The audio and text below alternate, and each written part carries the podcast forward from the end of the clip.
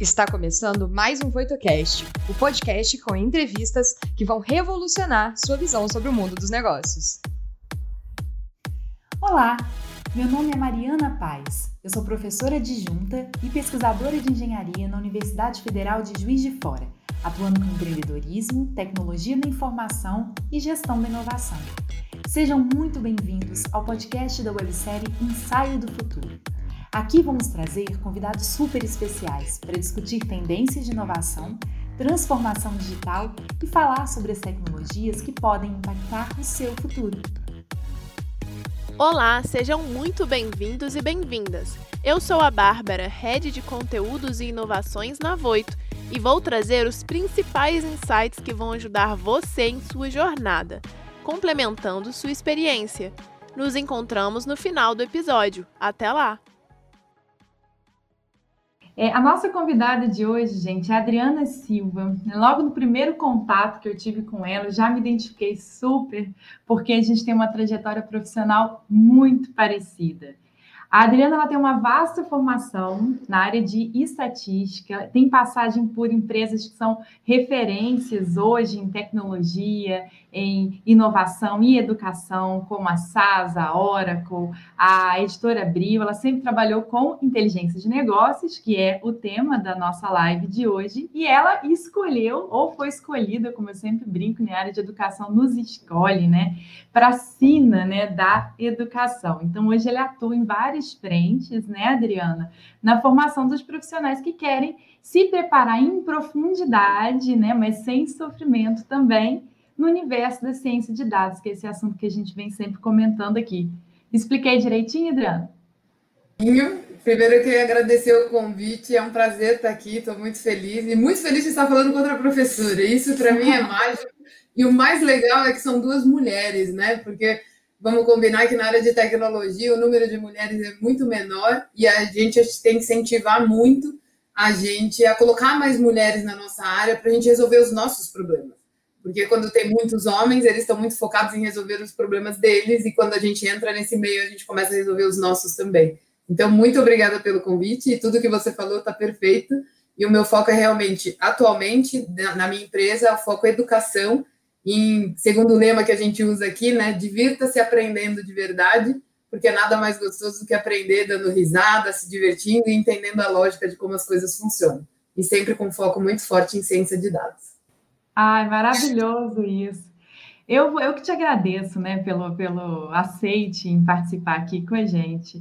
E eu vou começar com uma pergunta que não parece, não sei se é difícil, se não é difícil, né? A prova dos novos. A gente fala de BI há muito tempo não é um assunto novo, né? Assim, desde a década de 90, a gente vem, as empresas vêm buscando né, trabalhar com inteligência de negócios, o uso estratégico eficiente de dados, né? É, só que aí, depois de um tempo, por conta do Big Data, que é esse, esse boom de informações, esse fenômeno que a gente chama, né, quantidade de dados muito grande, a gente passou a chamar e usar também o termo Big Data Analytics, né? Que, na verdade, o Analytics vem para a gente analisar um conjunto muito grande de dados. E agora, mais recenti, recentemente, isso tomou alcunha de ciência, né? Então, a gente começou a usar o termo data science também. Você acha que é possível e necessário também a gente distinguir esses conceitos dentro do ambiente, do contexto de negócios? Quais seriam as diferenças? O que, que compõe cada um? É melhor a gente também não tentar definir, cada um usa o termo que quer e está tudo bem. É, hoje o que acontece na prática é que todo mundo tenta definir, mas cada um usa a definição que lhe convém. Então, o que é um BI para uma pessoa vai até um pedaço, para outra vai um pouco além desse pedaço. Então, as definições elas são realmente diferentes de empresa a empresa. Mas se a gente for pensar nos papéis hoje em dia, a gente vê muito alguns papéis diferentes. Então, por exemplo, o cientista de dados normalmente é aquele cara que está muito focado em o quê? Em desenvolver um algoritmo, em fazer com que a máquina pense por nós. E nesse momento ele está focado exatamente no algoritmo em si. Existe um outro termo que a gente usa muito para os personagens, né, para as pessoas que estão trabalhando, que é o engenheiro de dados. O que é o engenheiro de dados? É um cara que está muito preocupado na gestão do dado, na qualidade do dado e na manipulação desse dado.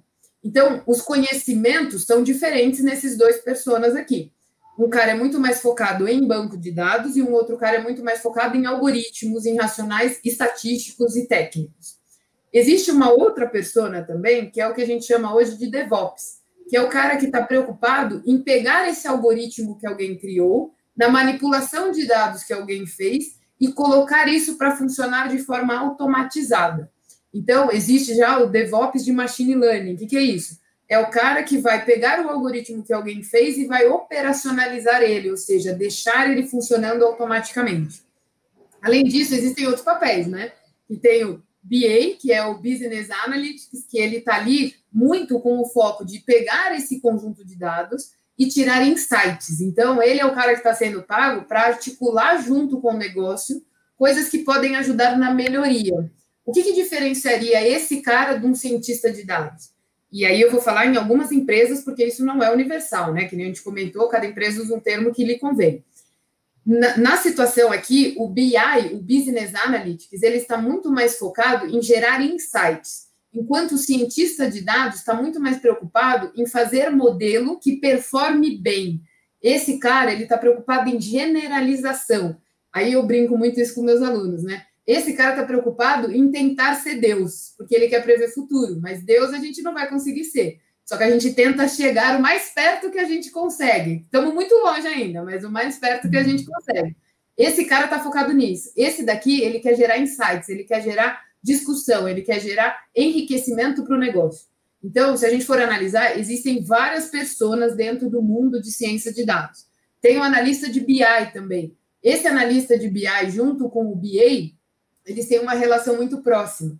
O BI, e também depende de empresa a empresa, normalmente está focado em analisar o dado daqui para trás, que já aconteceu no passado, e trazer insights através de dashboards e análises, onde a estatística vangloria, né? Porque tudo que virou um dashboard virou uma análise estatística, e a gente precisa interpretar isso e também trazer valor para o negócio.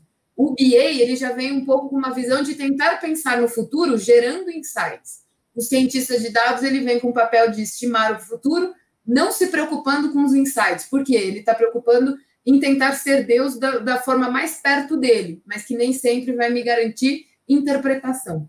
Então, eu entendo esses papéis, cada um assumindo uma coisa, e o que é importante a gente ter em mente é que cada empresa adota uma nomenclatura diferente. Então, sempre quando eu chego em um cliente novo, em algum, desculpa gente, meu celular está falando comigo. Quando eu chego em um cliente novo, quando eu vou em algum outro lugar, a primeira coisa que eu faço é entender quem são as pessoas, porque o nome hoje em dia cada um dá o nome que quer. Então, o fato é que é importante entender a tarefa. Se a gente entende bem o fluxo de ciência de dados, a tarefa fica clara. Então, beleza, eu chamo esse cara aqui de, de BA. Ótimo, então esse cara está fazendo esse papel, esse outro está fazendo o papel de cientista de dados, esse outro está fazendo o papel do DevOps. E cada um assume um papel ali dentro, porque é realmente um trabalho em grupo. Não vamos trabalhar sozinhos, na nossa área não tem como. É, eu também percebo isso, que assim, a questão do nome, que o pessoal fica discutindo muito, e assim, até nas formações mesmo, logo no início todo mundo faz questão de, de colocar né, as coisas mais ou menos em ordem, cada um sob o seu ponto de vista, mas eu acho que a gente precisou chamar de ciência de dados a partir do momento que cresceu tanto, que a gente precisou desses papéis separadinhos. Ninguém mais, eu acho que houve uma época em que uma pessoa ou um grupo pequeno de pessoas na empresa conseguia dar conta do recado todo. E aí, de repente, como foi crescendo muito, a gente precisou de especialistas integrados sempre, e aí isso virou uma ciência de fato, né?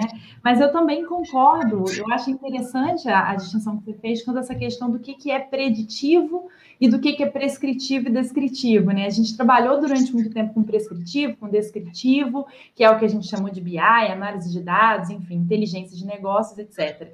E aí depois, essa, eu acho que o pulo foi, né, a virada de chave foi a predição. A partir do momento que o pessoal falou assim, não, eu acho que vale mais a pena, talvez seja mais interessante, uma vez que tudo muda tão rápido, a gente começar a pensar mais no futuro do que ficar tentando se basear no passado. Já não está dando tão certo, em alguns casos, se basear no passado, né?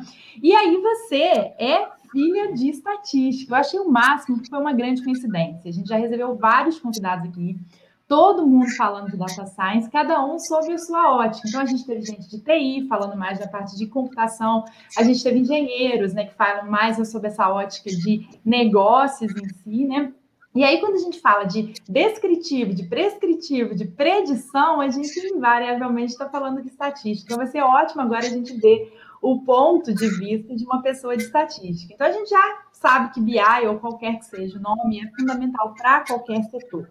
Então, na sua opinião, na sua opinião de estatística, né, quais ferramentas que todo profissional ele tem que dominar nesse mundo, nesse novo universo? Então, a estatística, que também é um assunto relativamente antigo, já, né, tipo assim, ajudou a gente há muitas décadas, né, em termos de negócios. Ela também está diferente, assim como a BI está? A estatística ela vem evoluindo muito. Então, o que, que eu entendo, né? Para um estatístico poder trabalhar, ele vai precisar de recursos. E esses recursos são os softwares que você acabou de comentar. Então, quando a gente pensa, ah, eu quero fazer um modelo, que nem você falou aí do prever, eu quero fazer um modelo para eu entender quantos dos meus produtos eu vou vender no próximo mês. Beleza, eu vou fazer um modelo que eu posso usar vários algoritmos diferentes. Algoritmo é a técnica estatística funcionando por si só. Então, eu posso fazer um modelo de séries temporais, eu posso fazer um modelo tipo Random Forest, o Gradient Boosting, e eu tenho várias técnicas que me permitem chegar neste mesmo objetivo. No momento em que eu tenho uma técnica, eu vou precisar de suporte de alguém. E esse alguém é o que eu chamo do meu pau mandado, que é o computador. Então, o meu pau mandado vai fazer as ordens que eu mandar para ele. E esse alguém, ele precisa ter um software, né? Esse computador vai precisar de um software para fazer isso. Os mais usados hoje em dia são o R, que é o open source, o Python, muito usado também, open source, o SAS, o SPSS. Então, existe uma camada aí de softwares que os estatísticos, né, os cientistas de dados utilizam para conseguir chegar nesses algoritmos para fazer uma previsão.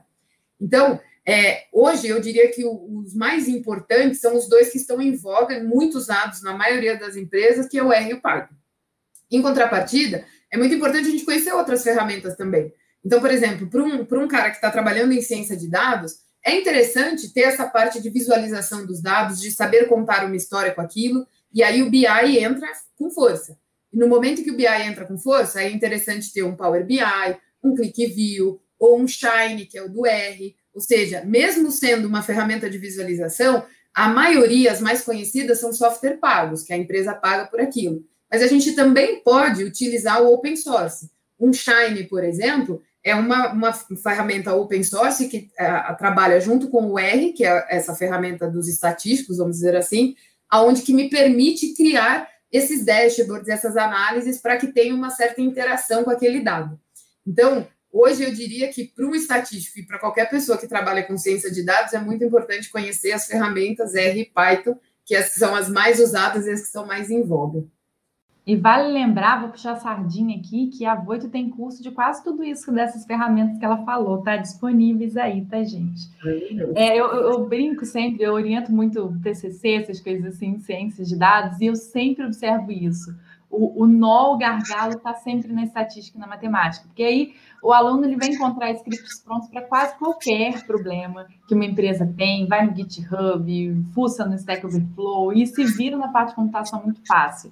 Mas aí quando começa a apertar, eu digo assim, você vai ter que visitar um cara que chama Montgomery, vai ter que visitar uns livros dessa grossura aqui de estatística você entender e de fato saber falar do que, que você está falando. Eu acho que isso daí é o pulo do gato profissional que quer realmente ser referência nessa área. Agora, desde os primórdios de BI, quando a gente está falando assim, desde lá no início, quando a gente começou a pensar nos dados de forma estratégica, e até hoje a gente fala muito neles, nesse tipo de análise, sobre para entender o consumidor, para entender as necessidades do consumidor. Já na, na ótica de smart factories, a gente está falando nisso para controlar processos, para ganhos de eficiência.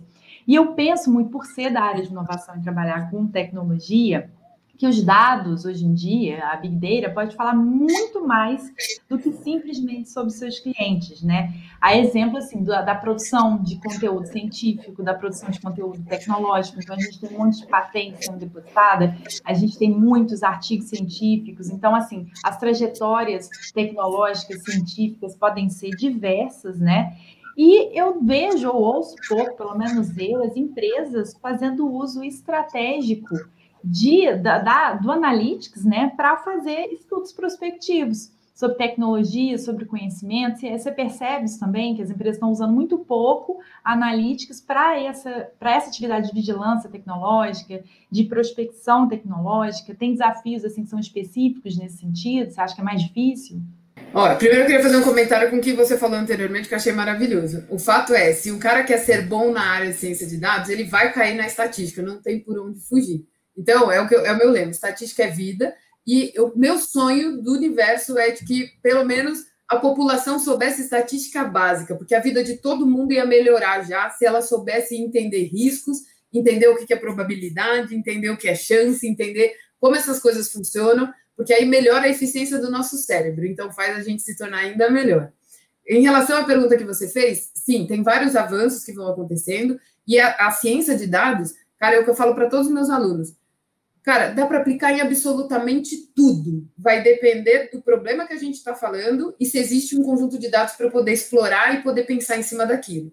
Então, o ponto que é mais importante é sempre pensar no problema de negócio. E esse problema de negócio pode ser um problema de segurança, pode ser um problema de vendas, que nem a gente falou, pode ser um problema de estimar se o meu cliente compra ou não compra, muito usado em marketing. Então, para todos os problemas, a gente pode usar ciência de dados. E o, e o sentido que eu vejo nas coisas acontecendo hoje é que, como essas coisas estão começando a ser muito mais difundidas, estão começando a ser mais usadas, as pessoas estão começando a ser mais criativas em criar problemas, em, em pensar em problemas que possam ser resolvidos pelo conceito de machine learning, de inteligência artificial. Então, o leque está cada vez maior, está sempre aumentando, aumentando o número de aplicações, de coisas que a gente consegue resolver. Então, sim, tem aplicação em vários lugares e cada negócio, e aí negócio lê esse problema, né? Cada negócio, cada problema específico que a gente resolve, se tiver um conjunto de dados e tem um contexto de como aquilo vai ser usado e para que aquilo vai ser usado, é possível ser criado alguma coisa. Então, eu vejo muitas empresas se movimentando nesse sentido. Aí, resgatando o que você falou anteriormente, a gente começou muito no BI, que era entender o passado. E aí, é, é o que eu brinco com meus alunos: a água bateu na bunda, a gente precisa olhar para tomar alguma ação. E aí começaram a sentir a necessidade de prever futuro. E nesse momento, o leque abriu, tipo, gigantescamente. Agora eu posso fazer o que eu quiser. Então, para qualquer problema, a gente conseguiria aplicar. Então, isso que é a parte divertida de ciência de dados, é onde que eu vejo que é um valor imenso e motivo todos os seus alunos aí a seguirem essa carreira, porque, cara, cada dia um problema diferente, o nosso cérebro, ele está sempre sendo exercitado, e o nosso cérebro é um músculo, né? Então, se a gente não trabalha ele, ele vai atrofiando. A mesma coisa quando a gente pensa numa academia. Então, trabalhar com ciência de dados faz a gente sempre exercitar a nossa mente para que a gente sempre esteja pensando em coisas diferentes, em soluções diferentes, muito focado na inovação, porque eu vou ter que ser criativo para resolver tal problema. E aí, a gente sempre está usando muito a nossa capacidade mental, o que dá muita vontade de querer sempre fazer mais, fazer mais, fazer mais. E, e, e o que eu vejo também que é muito importante para os nossos alunos aí como um todo é trabalhar a criatividade. Porque quanto mais a gente vai crescendo, mais menos criativa a gente vai sendo. Por quê? a pressão, todo o tempo, horários, compromissos vão fazendo a gente ficar sempre numa caixinha. Criatividade ajuda muito a gente a abrir a mente. Então, eu recomendo muito que todo mundo foque em ser criativo, ler vários materiais diferentes, criar insumos para que o seu cérebro, baseado nesses insumos, convirja em criar algo novo. E aí, a criatividade hoje é que eu enxergo como um grande diferencial. É isso eu acho super importante a gente tocar, porque falam-se né, de, de, conhecimento de estatística, computação, conhecimento de negócios, mas é raro a gente falar que o profissional de data science também tem que ser muito criativo, porque a gente, até a gente, o ser humano em geral é bom em criar problema, né? Mas nesse caso a gente está falhando às vezes, a gente não acha os problemas certos, né? Eu tive uma experiência uma vez, eu acho uma lástima isso, né? Tipo assim, de é, é, as empresas não olharem para data mining, test mining com essa visão também, né? Com data science de uma forma geral, com a, a, aproveitar essa quantidade de conhecimento disponível gratuitamente, né, produção científica gratuita, né, para usar essas ferramentas para saber. E aí uma vez eu, eu fiz um trabalho desse, apresentei para a empresa, o pessoal ficou de cara como se fosse uma coisa absolutamente nova, né? Você fala assim, não investe nesse tipo de tecnologia que você está investindo e às vezes pagando caro, porque na China, em uma universidade tal, não sei o que lá, está surgindo e está todo mundo publicando sobre determinado assunto que vai substituir, você vai perder dinheiro.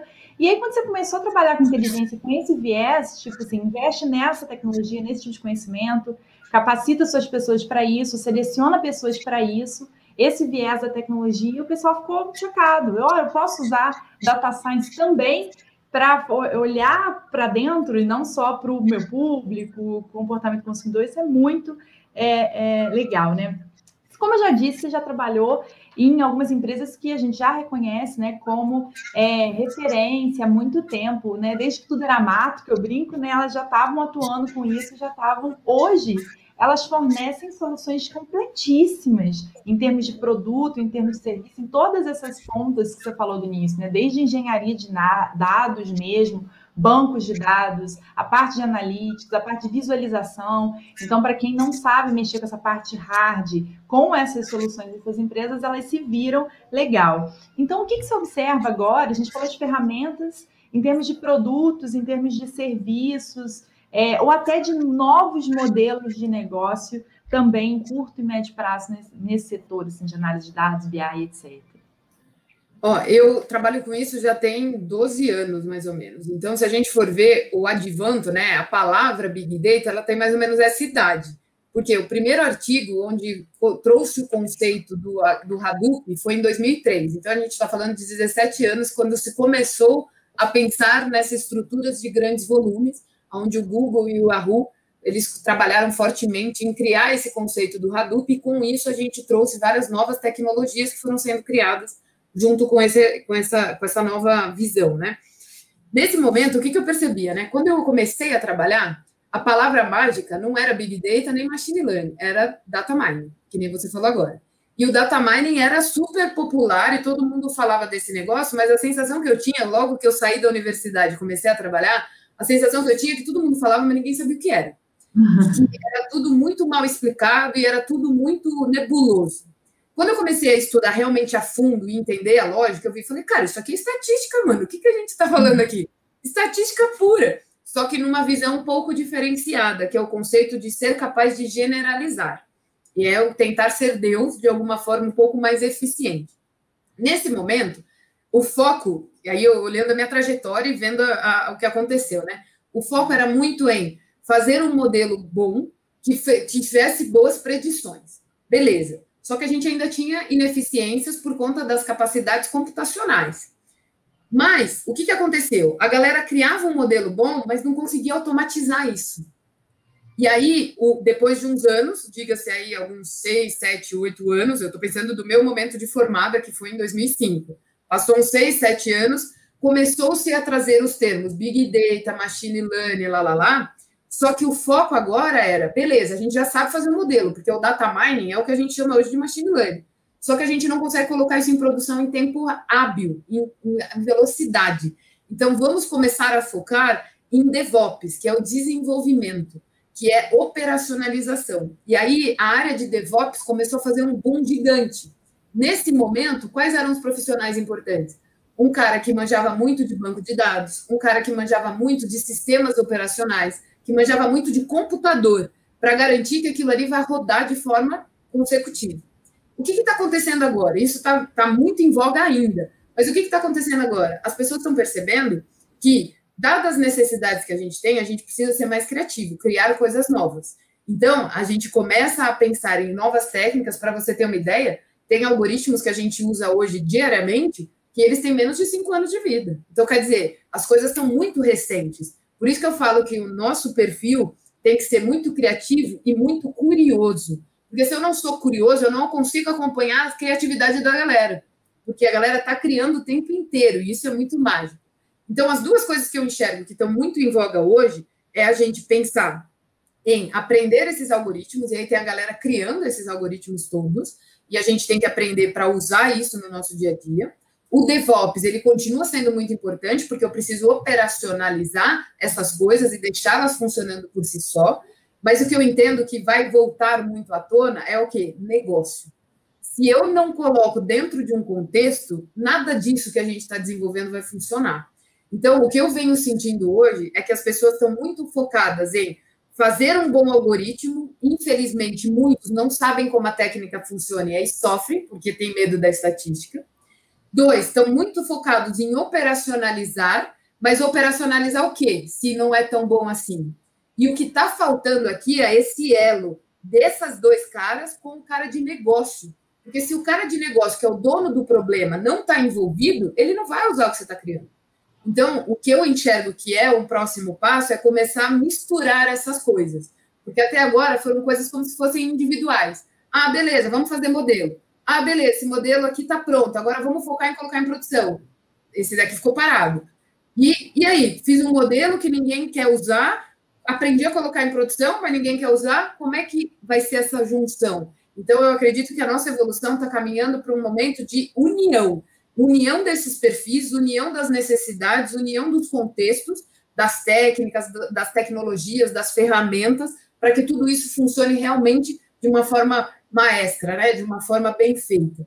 Então, eu enxergo o próximo passo, o que, eu, o que eu acredito fortemente, é que vamos começar a trabalhar fortemente em unir esses universos. Porque a gente já tem muita tecnologia, a gente já tem muitos algoritmos, mas sem essa união o negócio não vai funcionar. E eu enxergo que as empresas estão caminhando para isso, e isso é muito maravilhoso, eu fico muito feliz. Eu tenho mais um monte de pergunta para fazer. Eu acho que tem uma série de coisas que estão acontecendo, sobre principalmente essa questão da dinâmica que você comentou. É, mas eu queria, eu acho que a gente tem, provavelmente a gente tem muitas perguntas aqui. E eu queria chamar a Bárbara para a gente resolver a questão do pessoal participando. Estou vendo que tem bastante pergunta aqui. E aí, depois, se der tempo, a gente. Ou então a gente marca outro bate-papo também, se não der tempo. Pode marcar. Oi, gente, cheguei. E, assim, as perguntas aqui, elas estão super estratégicas, muito bacanas mesmo.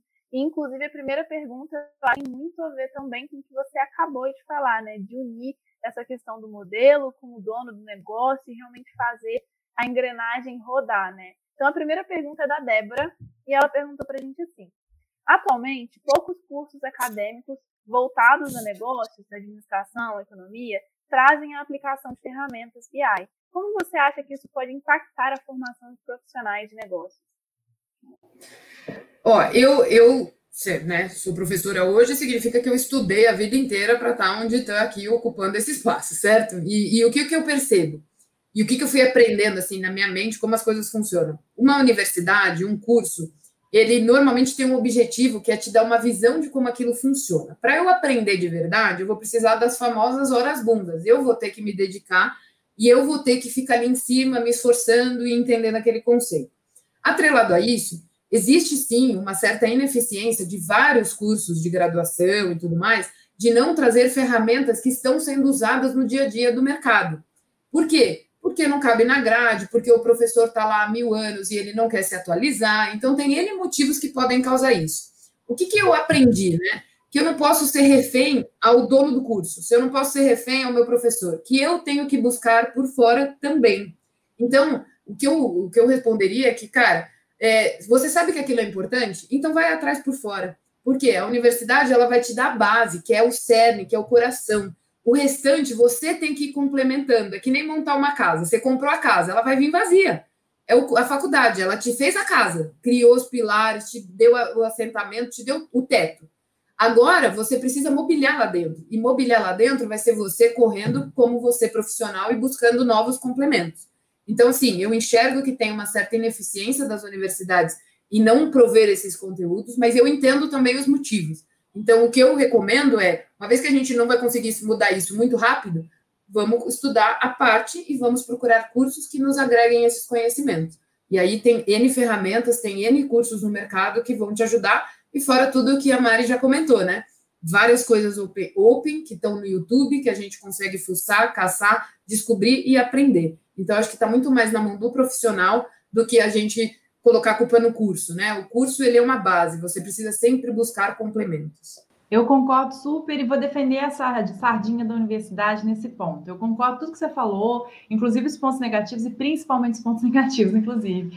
Mas é, eu sofro muito que eu dou aula de, das disciplinas que mais mudam ao longo do tempo. E eu observo assim que em um, um, curso né, de graduação clássico, né, típico, ele tem de 4 a 5 anos. Em 4 a 5 anos, pelo tudo que a gente já falou aqui que mudou, do cara que entrou no início, quando ele saiu, né, o contexto é completamente outro. Para ele é uma loucura, para o professor também é uma loucura, porque eu monto material para um ano e o meu material não tem um ano de vida útil. Um Exato. ano depois já tem que refazer o material inteiro, porque as ferramentas são outras, surgiu novidade, o aluno vai vir, vai te cobrar aquela novidade, você tem que aprender tudo muito rápido. Então, para o professor, o professor sofre, a universidade sofre o mesmo problema que o profissional e o futuro profissional e o aluno, né? Sofrem, né? A gente tem que se adaptar muito rápido. Então, eu acho que tem muito mais a ver com uma curadoria, né? Você mostrar o caminho das pedras, você falar assim, olha, você precisa disso, precisa daquilo, e o professor funcionar como um mentor mesmo, né? Mas assim, vai buscar seu caminho, entendeu? Vai, escolhe uma parte aí, vai embora e busca você. Eu acho que é esse o futuro, na verdade, dessas formações. E o papel, né, também. Perfeito, Exatamente. concordo demais. E eu acho que esses posicionamentos que vocês falaram também são muito importantes, porque mostra como que momentos como esses são importantes também, porque são formas das pessoas adquirirem outros conhecimentos e descobrirem também como correr atrás. E é inclusive muito bacana também porque a Voito se encontra nesse ambiente, né? Então a gente tem cursos justamente para fazer os profissionais terem esse tipo de aprendizado que eles não conseguiram obter por algum motivo em outro local, enfim. E aí hoje, né, como a Mariana até comentou, a gente tem vários cursos nessa área, a gente tem curso em Python, a gente tem curso também sobre Power BI, então a gente está cada vez mais aumentando também o nosso repertório. Então é muito bacana assim, mostrar que realmente é necessário que o profissional tenha essa posição de realmente buscar atrás e que a gente também está aqui justamente para ajudar nesse lado. A segunda pergunta agora é a do Thales Braga, e ele pergunta assim: Adriano, você acredita que essa parte de Big Data é uma das hard skills que serão mais requisitadas em curto e médio prazo? Sim, sim, sim, sim, sim. Porque, ó, eu estou colocando a minha visão agora como empresa, né? Na SN, a gente, ele, a gente comercializa muitos cursos, então cursos em company, que são empresas que contratam a gente para capacitar os funcionários, assim como cursos de turmas abertas, onde são pessoas que querem aprender e vêm entrar aqui nos, nos nossos cursos. Além disso, a gente tem também o pilar de consultoria. E o que, que eu venho observando dos pedidos das empresas para eu dar treinamento dentro delas? Adriana, eu preciso fazer com que todos os meus funcionários pensem em dados. Adriana, eu preciso fazer a minha empresa ser data-driven. Adriana, eu preciso colocar na cabeça dos meus funcionários que dados são importantes e que eles têm valor para gerar novos insights, para gerar novos negócios. Então, repara, isso não foi de uma. Eu posso listar facilmente 10 empresas recentes que me pediram exatamente a mesma coisa. Para você ter uma ideia, não é uma coisa também de agora, é uma coisa que já estão trabalhando há alguns anos. Desde que eu abri a empresa SN Rocks, a, a, já tem dois anos e meio, desde que eu comecei, eu recebo esses pedidos. Então, o que, que isso significa? Que as empresas entenderam já, os grandes líderes, os chefões, entenderam que isso é o futuro. Por quê? Ficar no meu achismo não vai me levar a novos negócios, não vai me levar a decisões estratégicas. Mas se eu fizer isso baseado em dados que são a verdade, aí sim eu vou ter essa visão. Então, o que, que a gente percebe também que é uma evolução desse mundo de ciência de dados? Hoje, nas empresas, é muito comum ter uma área de ciência de dados que está focada em resolver problemas da empresa como um todo. O que, que eu compartilho muito com os meus colegas que são líderes, diretores de ciência de dados? O que, que a gente troca de figurinhas? Eles falam assim, cara, minha área vai morrer. Como assim a área de ciência de dados vai morrer? É, ela vai morrer porque ela vai estar em toda a empresa. Então, eu não vou ter uma área, eu vou ser a empresa. E nesse momento, é natural que todo mundo que entre já tenha necessidade de saber o que são dados, como lidar com eles, como conversar com eles, como trazer insights. Então, sim, a resposta é sim. É um hard skill que vai ser muito requisitado em curto, em médio e em longo prazo, em todos os prazos, porque é para hoje. É, e tem isso comunica muito uma coisa que o Rodrigo falou no, no bate-papo também, sobre as dificuldades que você falou sobre seus clientes, que esbarra também na questão da transparência, porque é uma questão não só assim de saber lidar com os dados, mas uma questão cultural também, né? Quem está hoje em dia atuando e que ainda não despertou para isso, também tem uma dificuldade muito grande em fornecer, em comunicar, e, e, até às vezes não vai tratar, mas essas pessoas contribuírem para quem quer tratar, né? Então também vem uma questão, principalmente pequenos negócios ou negócios muito tradicionais, né? Tem mais pergunta, Bárbara? Eu tenho um monte. Tem uma pergunta aqui da Júlia, que ela faz assim, ó. Adriana, como que uma pessoa na área de ciência de dados pode ter aplicado todos aqueles algoritmos, depois de ter aplicado todos aqueles algoritmos, pode apresentar os resultados para que as outras pessoas que não sabem tanto ou não entendem muito entendam o que foi feito? Outro skill que eu entendo que é muito importante para o cientista de dados é ser professor. Olha só que incrível isso, hein? É ser professor. Por quê? Ninguém tem a obrigação de saber essas coisas técnicas que a gente faz, que a gente estuda. Eu vou ter que ter a missão de ser didático, professor, para passar essa mensagem. E aí o termo que eu uso é ser sensual. Se eu não sou sensual na hora de expor um projeto, ninguém compra a minha ideia. Então, além de eu ter que me preocupar em fazer, eu tenho que me preocupar em passar a mensagem. Então, o que, que, eu posso dizer? Cara, nesse ponto, eu estudo muito em tentar sempre ser o mais sensual possível em sala de aula. Como? Trazendo exemplos simples. Então, por exemplo, eu explico um algoritmo de machine learning com laranja e mexerica. Todo mundo entende. Eu explico o conceito de Hadoop com bolinhas. Todo mundo entende. O que, que é isso? Eu estou permitindo que todo mundo tenha acesso àquilo. E vai fazer parte, sim, do profissional ser capaz de explicar o que ele fez. E ele vai ter que ser o quê? Criativo. E aí, se eu puder fazer uma recomendação aqui, eu recomendaria vocês fazerem um curso que chama Reaprendizagem Criativa, do Murilo Gun. Ele é muito bom e ele faz com que a gente pense fora da caixa. E isso faz parte. Pensar fora da caixa vai fazer com que você seja didático para contar o que você fez, que é super complexo, de uma forma simples e mais natural para aquele indivíduo. Então, pensando nessa pergunta, eu posso relembrar de um caso que eu me diverti muito fazendo, adoro trabalhar com isso. E aí eu estava fazendo um modelo de cluster, que eram agrupamentos, e o meu cliente, ele adorava videogame. Adorava videogame, só falava de videogame. Todos os almoços a gente ficava falando de videogame. Falei, cara, se eu tenho que ser sensual para esse cara, eu vou trazer a minha apresentação na linguagem dele. A minha apresentação foi de Mario Bros. Cada buraquinho, cada caninho que o Mario entrava era um cluster que eu apresentava para ele. E aí eu contava toda a história de negócio brincando, jogando um jogo de Mario Bros. Então, o que, que isso quer dizer? Criatividade junto com didática e junto com entender o que é importante para o meu cliente para que eu venda o peixe da forma adequada. Então, esse lance de comunicação, olha quantos skills a gente já falou aqui, né? Esse lance de comunicação é um skill também que é muito importante para o profissional do futuro, profissional de agora.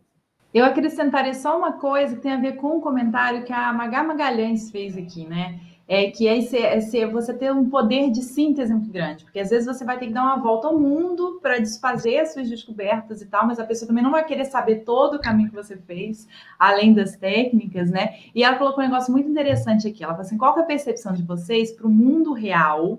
Que fica gerando dashes em Excel com 500 mil KPIs, 300 né, indicadores, achando que isso é análise. Isso aí o pessoal até colocou aqui, né? Pois gerar insights é outra coisa. Aí fica aquele mundo de gente é, controlando, tratando dados na empresa o dia inteiro, mas ninguém pensa nos dados. Ninguém para para refletir o que, que aquilo ali está dizendo. E às vezes metade daquilo não precisava nem estar tá sendo acompanhado. Eu lembro de uma entrevista que você deu, Adriano, que eu assisti, que é o matar uma formiga com canhão. Eu acho que traduz perfeitamente o que ela está dizendo. Tem um meme que eu acho perfeito. É a definição da frase, essa daí que vocês colocaram agora, que é o quê? É um monte de relatório, é um negócio gigante, assim, ó. Relatório, um monte de gráfico, um monte de análise, um monte de não sei o quê, e no final é um indicador que é o percentual de pessoas que estão entendendo esse relatório. E aí ele está 0%, ninguém está entendendo nada. E isso não é gerar insights, é exatamente o ponto. Então, o que, que eu percebo? Trabalhar com dado, lembra lá que eu falei que eu entendo que o futuro é a junção das áreas? Se eu coloco um cara só para ficar moendo dado, ele está moendo, mas não sabe nem por quê, nem para quem. Está faltando negócio, está faltando estratégia. Então, é, esse futuro dessa junção é muito para a gente sanar esses problemas. Do tipo, cara, não adianta eu ter 500 mil KPIs se nenhum está trazendo a informação rica que ajuda alguém a tomar uma decisão. Não adianta eu ter um dashboard pronto se ele não está contando a história que o meu cliente, que é o dono do problema de negócio, que é o cara que está ali com a água batendo na bunda, não vai ajudar ele. Então não adianta nada. Dados sendo mal utilizados, eles não servem para nada. Dados trazendo análises que ninguém olha, não serve para nada. A analogia que eu faço é de um livro. Se eu compro um livro que tem um monte de análise, tem um monte de coisa, mas está fechadinho na minha cabeceira e eu não li, ele não mudou nada em mim. Se para eu ler, ele tem que ter uma motivação para eu ler. E a motivação para eu ler, ela é minha, conforme a minha necessidade. Então, entenda a necessidade do cliente para você criar alguma coisa que tenha valor para ele. Se não tiver valor, vai ser mais uma coisa descartável. E aí, olhando nas experiências passadas em consultoria, quantos projetos eu já não vi a galera gastar milhões, não é, não é um, dois reais, não, milhões de reais, e ninguém usar. Por é. quê? Porque faltou negócio. Isso, isso tem a ver com uma pergunta que eu queria te fazer, mas eu acho que a gente estourou o tempo, né, Bárbara?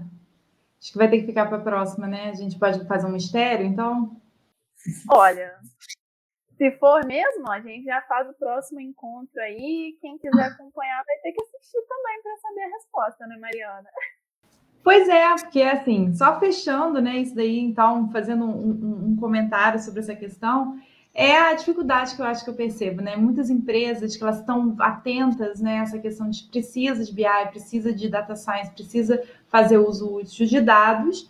É, tem muitas soluções, algumas soluções, elas, embora sejam muito completas e acessíveis em termos de conhecimento, competências, elas são caras e elas são trocadas muito rápido. É mais ou menos a mesma questão que a gente falou do ensino, da universidade. Em um horizonte de cinco anos, muita coisa mudou para a empresa também. Só que ela, no caso dela, ela investiu muito em, determinadas soluções que ela precisou desse tempo para aprender a usar e não, e às vezes já mudou, já melhorou e tal. Então, assim, não sei, a gente pode deixar, eu acho que aí é um, um assunto, mas uma reflexão é assim, talvez um desafio como que essas empresas que não têm tanto recurso assim como uma grande empresa pode usar a data science de uma forma eficiente né, não, não gaste dinheiro, recursos absurdos que não tem, às vezes, é, para uma, uma coisa que vai mudar muito rápido, né?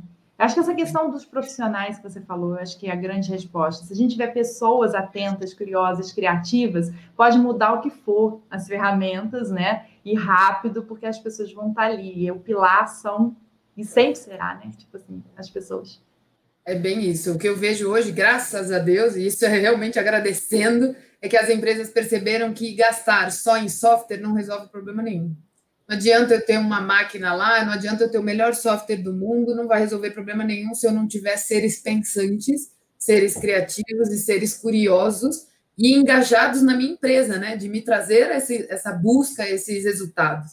Então, isso é muito verdade que você colocou agora, Mariana é, é, necessário que tenhamos cérebros brilhantes. E cérebros brilhantes são essa galera que vocês estão educando, são todo mundo que a gente está contagiando aí, para que eles tragam, tragam a inovação, porque uma ferramenta não vai resolver todos os problemas. Sempre vai precisar de alguém aqui, ó. E é, somos nós que fazemos a diferença. Né? Perfeito. Se deixar, são duas professoras falando, gente. Se deixar, a gente vai falar o dia inteiro aqui. Então, o professor é complicado. É, a gente parte, tem, temos insights, a gente já tem vários insights, na verdade, aqui, né? Temos mais, Mara?